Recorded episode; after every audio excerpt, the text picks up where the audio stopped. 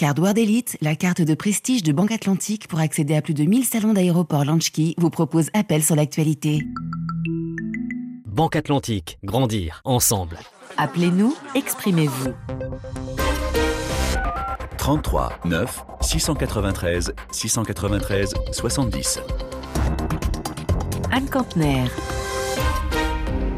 Bonjour à tous, bienvenue. Merci d'être avec nous ce matin pour parler d'un fléau encore tabou et qui nuit aux études de très nombreux jeunes et surtout les filles, les violences sexuelles à l'université. Quelques voix brisent le silence à Abidjan, elles dénoncent des pressions, le harcèlement. Tout est résumé dans un rapport d'ONG et nous en parlerons dans la seconde partie de l'émission. Appelez-nous, que vous soyez en Côte d'Ivoire ou ailleurs, pour nous dire si vous avez déjà été confronté au phénomène et surtout comment lutter contre notre débat commence dans une demi-heure maintenant. Avant cela, pendant les 20 prochaines minutes, RFI répond à vos questions sur l'actualité. Nous allons parler pour commencer du groupe rebelle M23 avec Jean-Baptiste. Bonjour. Bonjour madame, bonjour à tous. On écoute vos questions.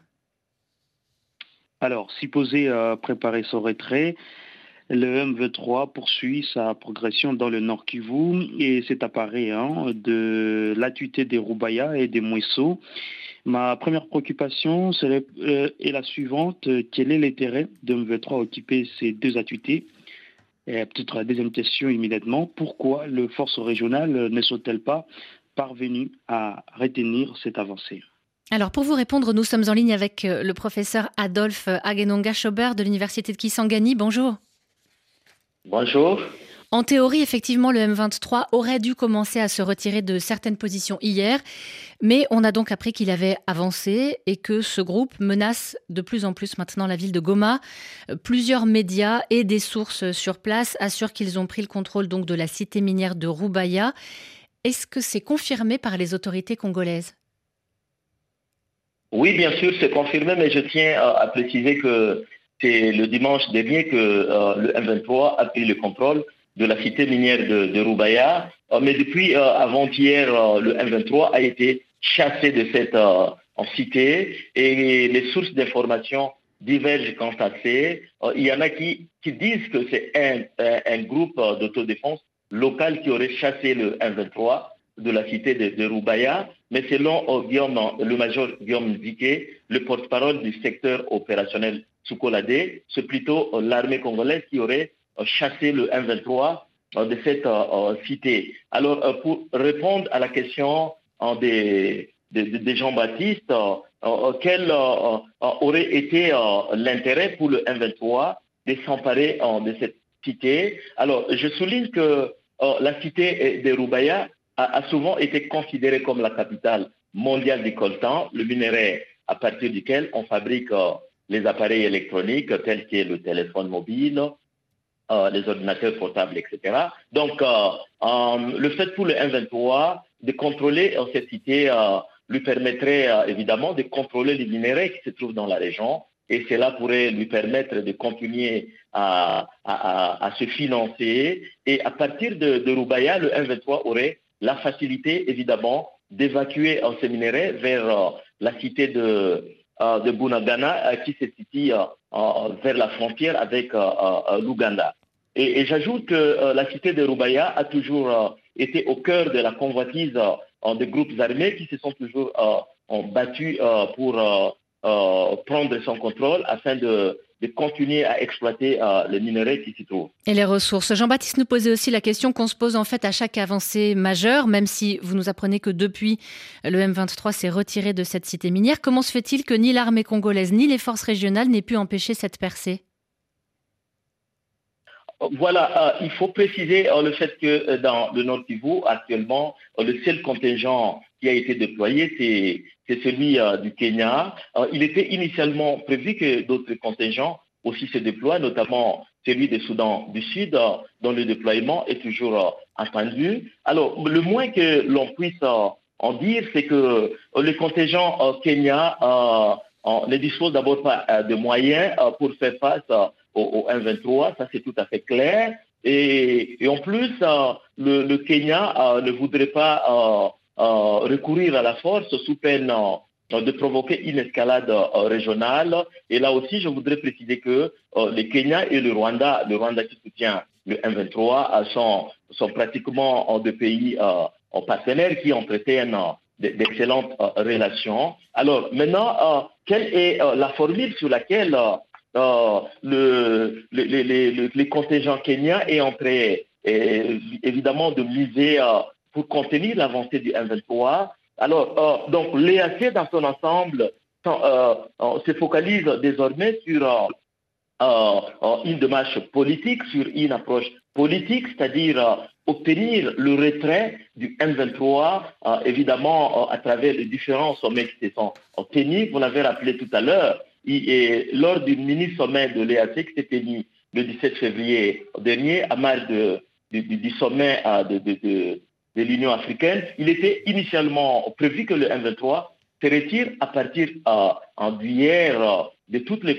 localités qu'il contrôle, mais bien avant, et notre sommet s'était tenu, donc euh, c'était celui des chefs d'État-major de l'EAC qui avait prévu le retrait du M23 de toutes les zones qu'il contrôle. Et aussitôt retiré, euh, ces zones passeraient sous le contrôle des différents contingents de, de, l'EAC, notamment les contingents kenyans euh, qui allaient euh, contrôler les zones comprises entre Kibumba et, Kiwanja, et le, contingent sud-soudanais dont le déploiement est entendu devrait se déployer entre Sake et, et, Rumangambo, et les contingents ougandais on devrait contrôler, dans l'hypothèse où le M23 s'est retiré, la cité de Bunagana et les contingents burundais euh, euh, euh, devrait contrôler Kitanga, je pense. Donc voilà pour la, pour la théorie et des opérations de déploiement qui sont toujours en cours. Merci professeur Adolphe Agenonga-Schober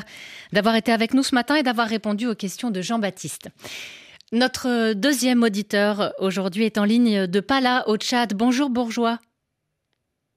Bonjour Anne et bonjour à votre ex-collègue Donald Blochu. On lui transmettra. Merci beaucoup. On écoute vos questions. Merci. Euh, moi, la question sur le Tchad. J'ai suivi sur votre antenne la semaine dernière que le Wall Street Journal avait relevé que le gouverneur voulait déstabiliser le pouvoir de N'Djamena. Euh, ma question est de savoir de quelle preuve dispose le journal pour soulever l'entreprise de déstabilisation du groupe russe? Et la deuxième, euh, pourquoi l'enquête du journal pointe-t-elle le fait Bourgeois, on vous entend très mal. Je vais reprendre votre question pour que tous nos auditeurs euh, puissent nous suivre. Euh, vous avez suivi sur notre antenne euh, un article consacré à une enquête menée, publiée dans le Wall Street Journal qui évoque une volonté du groupe Wagner, donc du groupe russe, de déstabiliser le pouvoir tchadien. C'est l'auteur de l'article qui va vous répondre, Bourgeois, celui qui a enquêté sur Wagner au Tchad. Bonjour Benoît Faucon. Oui, bonjour, merci, euh, merci pour vos questions et merci de m'avoir en ligne. Vous avez donc euh, réuni des preuves montrant que Wagner aurait pour volonté de déstabiliser le régime en place à N'Djamena. Alors, effectivement, on, a même, ce qui est très rare, euh, donc des propos du gouvernement américain on the record, qui nous ont été donnés à ce sujet, ainsi que des validations par d'autres parties notamment euh, au Tchad ou euh, européenne. Euh, donc on, avait un faisceau, on va dire, de confirmation très large. on a aussi des éléments documentaires, mais en général, le journal ne publie pas de documents. C'est une règle, c'est pas particulier cet article. sur la deuxième question, en fait, le fact est mentionné comme élément de contexte, c'est-à-dire qu'il n'est pas nommé comme faisant partie de ce, de projet, ce projet de déstabilisation de, Wagner. Oui, c'est ce que vous écrivez. Les autorités américaines, enfin les, responsables américains à qui vous avez pu parler ne le nomment pas directement. Absolument. Donc, il est mentionné effectivement comme élément de contexte lié, enfin de contexte lié à 2021, euh, donc à, la mort du, président euh, tchadien à l'époque, euh, qui était le, le résultat d'une offensive du FACT. Et il est mentionné en termes de contexte, euh, dans le sens où il y a des éléments rebelles tchadiens qui étaient à l'époque euh, positionnés, euh, comme le FACT, au même endroit que Wagner. mais qui ont démenti à l'époque toute connexion militaire, tout travail militaire avec Wagner. Donc c'est vraiment dans ce contexte qu'on mentionne le FACT et pas dans le contexte actuel. Et l'objectif donc, ce serait de faire tomber le régime en place qui est dirigé, par le fils d'Idriss Déby. Oui, particulièrement le, président, effectivement. Euh, mais c'est effectivement l'objectif qui nous a été décrit. Merci beaucoup, Benoît Faucon, d'avoir été en direct euh, avec nous pour nous parler de votre enquête sur Wagner au Tchad et ses projets donc de déstabilisation du régime, enquête publiée dans le Wall Street Journal. Bonjour, on vous souhaite une très bonne journée à Pala.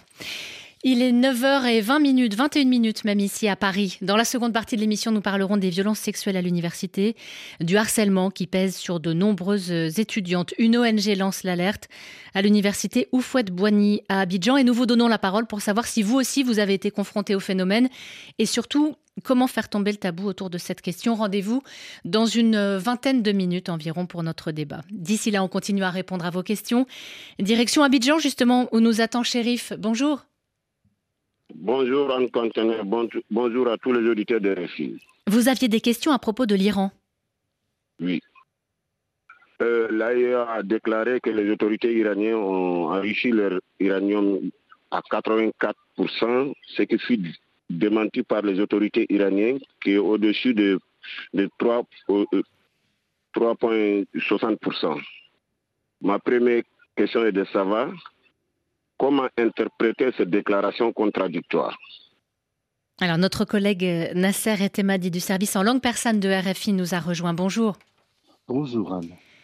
Selon les informations de l'Agence internationale de l'énergie atomique, on est donc très très loin des limites qui sont imposées à l'Iran.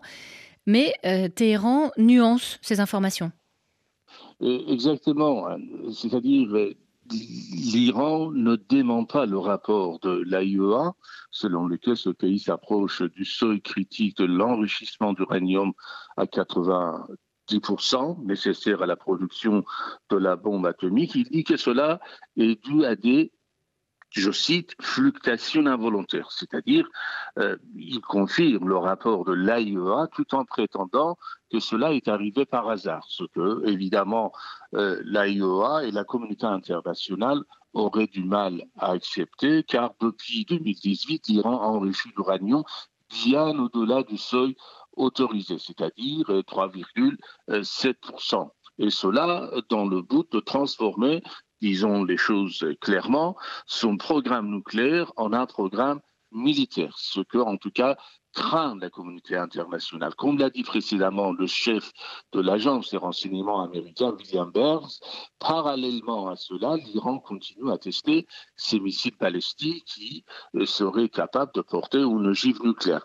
Mais ce qui est étonnant, c'est cette autre déclaration de M. Burns disant que l'Iran, en l'occurrence le guide iranien Ali Khamenei, n'a pas encore décidé de produire la bombe atomique.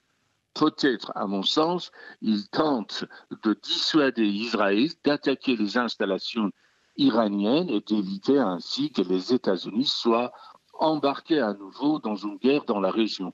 Pourtant, d'après Colin Coe, le numéro 3 euh, du ministère de la Défense américaine, l'Iran peut fabriquer aujourd'hui en moins de 12 jours assez de matière fissile pour une bombe atomique. Cet écart, d'après lui, était de 12 mois. En 2018, au moment où euh, l'administration américaine à l'époque de Donald euh, Trump se retirait de l'accord nucléaire 2015 avec Téhéran. Shérif, vous aviez une autre question pour Nasser et Temadi? Shérif, est-ce que vous êtes toujours en ligne avec nous? Bon, visiblement, la liaison est difficile. Euh, shérif, euh, d'après les informations qu'on m'a données, vous vous interrogiez aussi sur euh, la possibilité que des négociations reprennent, puisque le directeur de l'Agence internationale de l'énergie atomique se rendra en Iran dans quelques jours. Nasser Etemadi, est-ce que ça pourrait être l'occasion de relancer ces fameuses discussions qui sont au point mort depuis très longtemps maintenant? Euh, pour dire les choses euh, rapidement, personnellement, je doute fort, car non seulement l'accord de 2015 est maintenant caduque, un coquille vide, dit-on, compte tenu des avancées du régime iranien en matière nucléaire. Mais ces avancées s'inscrivent de plus en plus dans un choix stratégique fait par le guide lui-même, qui consiste à faire entrer euh, la République islamique dans une alliance euh, politico-militaire et économique, évidemment, avec la Russie et peut-être la Chine, face à l'Occident. Euh, c'est bien évident, le régime iranien compte de plus en plus de jouer dans la cour des grandes et son implication en soutien de Poutine dans la guerre d'Ukraine en est ainsi parmi de bien d'autres. Un mois que, entre-temps, un changement de régime ou un changement dans le régime iranien viendrait peut-être torpiller tout ce dessin d'Ali Khamenei. Mais cela, à mon sens, ne peut arriver que si l'Occident décide de façon unanime et vite de mettre une pression euh, vraiment maximale sur les gardiens de la révolution. C'est pas à commencer par déclarer euh, les gardiens de la révolution pour sauter, c'est-à-dire une organisation terroriste, euh, pour accentuer ainsi les brèches déjà ouvertes au sein du système iranien sous l'effet de la société, on le voit depuis quelques mois, et par le soutien que l'Occident apporterait par la même occasion à la volonté de la société civile iranienne, et notamment des femmes, de sortir de la théocratie en Iran. Chérif, j'espère que nous avons répondu à, vos questions. Merci Nasser et Temadi d'avoir euh, apporté votre éclairage sur ce point. Je rappelle que vous travaillez pour le service en langue persane de RFI. Dernière question de la matinée. Opkiri nous attend au standard. Bonjour. Bonjour Anne, bonjour à tous les auditeurs. Nous écoutons vos questions. Euh, Anne, jeudi dernier, l'Assemblée générale de l'ONU a voté une nouvelle résolution à l'encontre de la Russie. Certains pays africains ont changé de position en s'abstenant ou en soutenant la Russie. Comment expliquez-vous ce revirement? Avec nous pour nous, aider, pour nous aider à décrypter tout ça, Alexandra Novoselov, chercheuse associée au centre Thucydide de l'université Paris Panthéon 2, euh, Paris 2 Panthéon Assas. Bonjour et merci d'être en ligne avec nous. Bonjour. Ces votes aux Nations Unies sont un peu toujours l'occasion pour un camp comme pour l'autre de compter euh, ses soutiens. Qui a mhm. changé et pourquoi? Euh, oui, il y, a des, y, a des, fluctuations. Euh, il y a quand même une, une majorité écrasante puisqu'il il y a eu 141 voix en faveur de, de, cette résolution à l'Assemblée générale. et donc, et 32 abstentions il y a eu 7 euh, contre euh, uniquement et 13 pays qui n'ont pas voté. Euh, dans ces différents pays, c'est vrai qu'il y a eu des, des basculements ou des, changements de position. certains sont passés du oui à l'abstention, d'autres sont, passés, comme le Mali, à un vote négatif, d'autres se, maintiennent, se sont maintenus euh, depuis le départ, euh, comme l'Érythrée par exemple qui a toujours voté euh, non, l'Afrique du Sud qui a toujours qui s'est toujours abstenu. Bah, ça s'explique par par des, des signaux, des signaux faibles qu'on envoie ici et là, soit aux Occidentaux, soit à la Russie. Mais on peut quand même constater que euh, euh, d'abord les changements ne sont pas si nombreux et qu'il reste une certaine division au sein du, continent africain sur euh, la guerre en Ukraine. Et alors à quoi servent ces résolutions en fin de compte? Ça sert à maintenir la pression euh, sur euh, la Russie, sur euh, l'État agresseur et, montrer le soutien à l'agressé, donc à l'Ukraine. Et puis, ça sert aussi à rappeler un certain nombre de principes, c'est-à-dire que les, pays occidentaux notamment, mais pas seulement en fait, ont maintenu, on, font passer le message que il faut euh, respecter euh, la souveraineté, euh, l'intangibilité des frontières, et ça, ça résonne éminemment sur le continent africain. Hein, Avec des enjeux qui peuvent effectivement trouver des échos très importants. Merci beaucoup Alexandra Novoselov, chercheuse associée au centre Thucydide de l'Université Paris 2, Panthéon-Assas. Et merci Obkiri pour vos questions. Vous restez avec nous dans quelques secondes, un nouveau journal Afrique, et on se juste après pour le débat d'appel sur l'actualité.